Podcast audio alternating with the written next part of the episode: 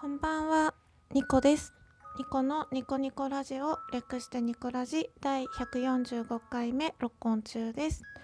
私のパソコンは今2019年2月8日21時48分を指しております。えーと明日から3連休の方が多いのかな？金曜日の夜いかがお過ごしでしょうか？はい、このニコラジは私情緒不安定系トーカーのニコが日々つれづれなるままに思ったことを12分間つぶやいている独り言番組でございます。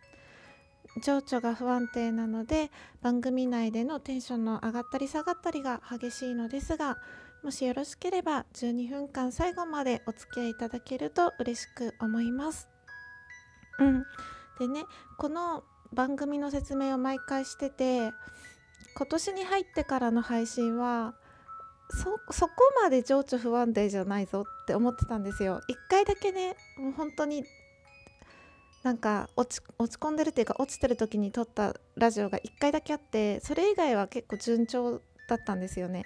でおこれは今年は情緒不安定系トーカー卒業かなってこう 思ってたんですけど今日はあの久々にですねこの肩書きを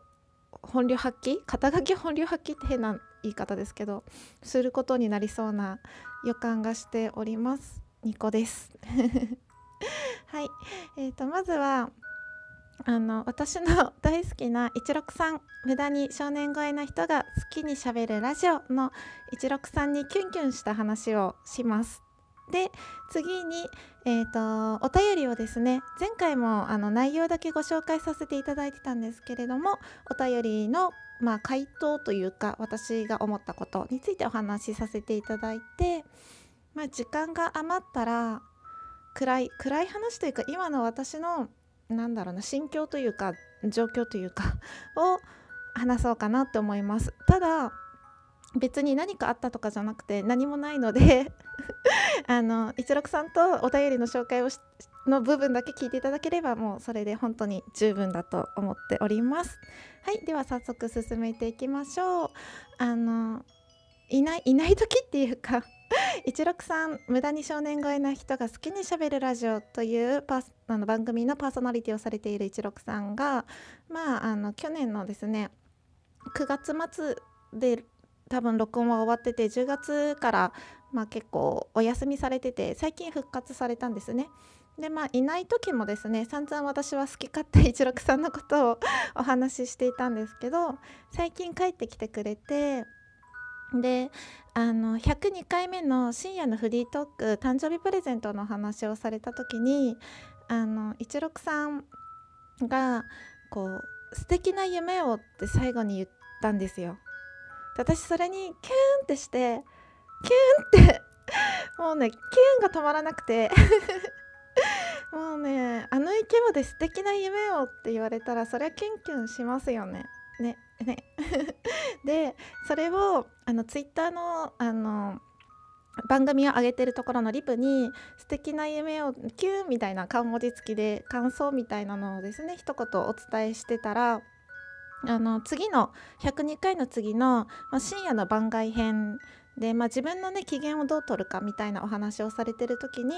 最後にまたなんか、まあ、深夜だったからだと思うんですけど同じようにですね素敵な夢をってあの言ってくれてるんですよ最後の方に。で私それにまたキュンってしてでまああの163がその私のねその素敵な夢をって言葉にキュンってしましたっていう感想を聞いてあえて入れたのか、まあ、それともただ深夜だったし寝る前だったから普通にね入れたのか真偽はねわからないんですけれど私は勝手にキュンキュンして喜んでたっていう なんかそれだけ。それだけです。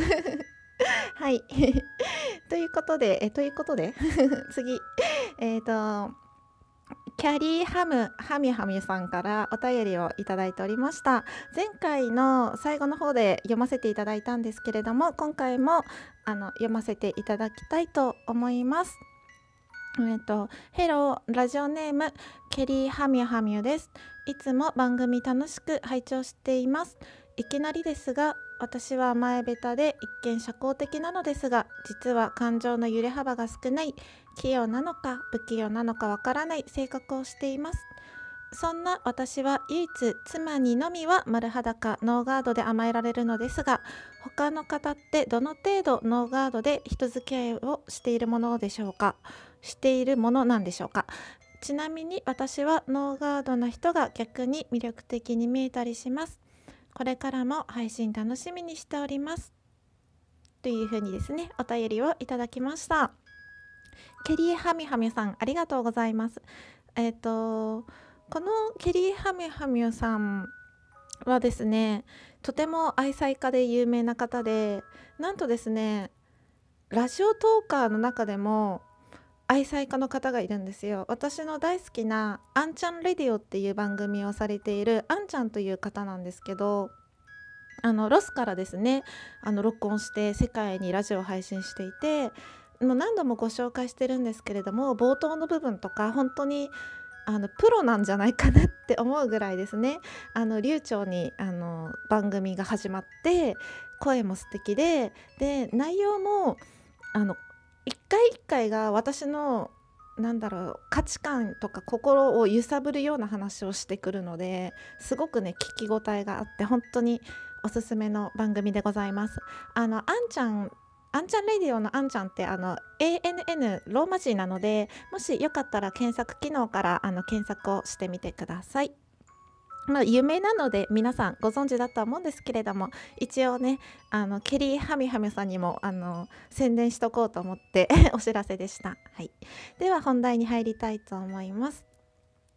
まずですねあの甘えべたで一見社交的なのですが感情の揺れ幅が少ない器用なのか不器用なのかわからない性格をしていますっていう風にケリーハミハミさんは言われてるんですけれども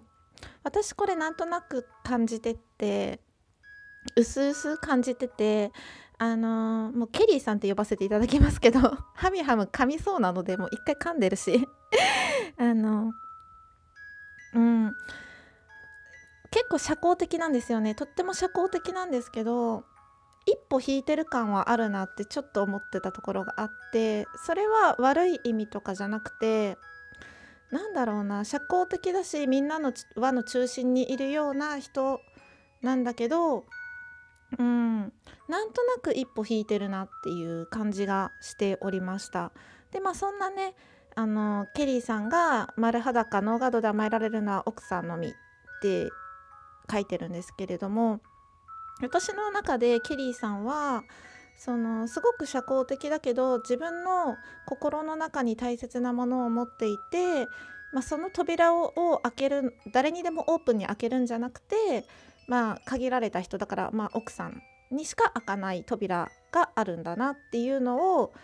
ちょっと感じててでそれが冒頭の冒頭っていうかさっき言った一歩引いてる感につながってるのかなとちょっと思っています。うん、でもそのなんだろうなその誰でも開けれない扉があるっていうのは悪いことじゃないし芯があるというかそれでいて他の人の悩みとかあのなんだ話をすごく聞いてくれる人なのであのやっぱり大人の余裕がある人なんですよね。うん、でこの大人の余裕があるケリーさんを包み込む包容力がある奥様がいらっしゃるっていうねベストカップルというかとっても素敵な関係なんだろうなっていつもね思ってるんですけどで私の場合はですねあの昔は誰に対してもノーガードでしたね。あの会社の人に対しても友達に対しても恋愛に対しても全てにおいてノーガードでむしろ家族にガードしてる感じが ちょっとありましたね。うん、でもうん特に恋愛なんですけど無邪気に人に近づいたら痛い目に遭うんだなっていうことに気づいて大人になればなるほどうん利用しようとしてきたりなんだろうな。うん純粋な好きじゃなくてなんだろうな。性的な目的だったりとかうんなんだろう。人脈が欲しい人とかいろんな人がねいろんな目的で寄ってくるんだなっていうのにバカだから気づかないんですよ。バカなので。気づかなくて痛い目にあってそれからややガードするようになりましたね。うん。なんかガードしないといけない人間とノーガードでいい人間っていうのが付き合って数ヶ月経たないと私は見極めることができなくてなので最初からノーガードにはもうなれないなってすごく思います。うん、そんな感じでよろしいでしょうか？なんかこういろんな場面といろんなパターンがあるので一概には言えないんですけれども私はあんまり、うん、ノーガードではないややガードバリケードを張って、うん、なんか様子を見ながらちょっとずつガードを解いていく感じですね。はい残りが1分になったのでどうしようかな。今日はこの辺で終わりにしようと思います。なんかお腹が空いてるんですけれど食欲がなくて 食欲がないのにお腹は空くんだなって人間って不思議だなって思ってるんですよね今。うん。ご飯作ろうと思いつつラジオを撮りました。うん。なんか大人になってもうーん自分で自分のことが分からなくなったり自分のことを自分で救えない夜ってありませんか？私は今多分それなんですよね。うん。まあそんな夜もありますよね。でも救えなくてどんどん落ちていくのが悪いことじゃないって分かったのは大人になっていいことだなって思う今日この頃です。またね。バイバーイ。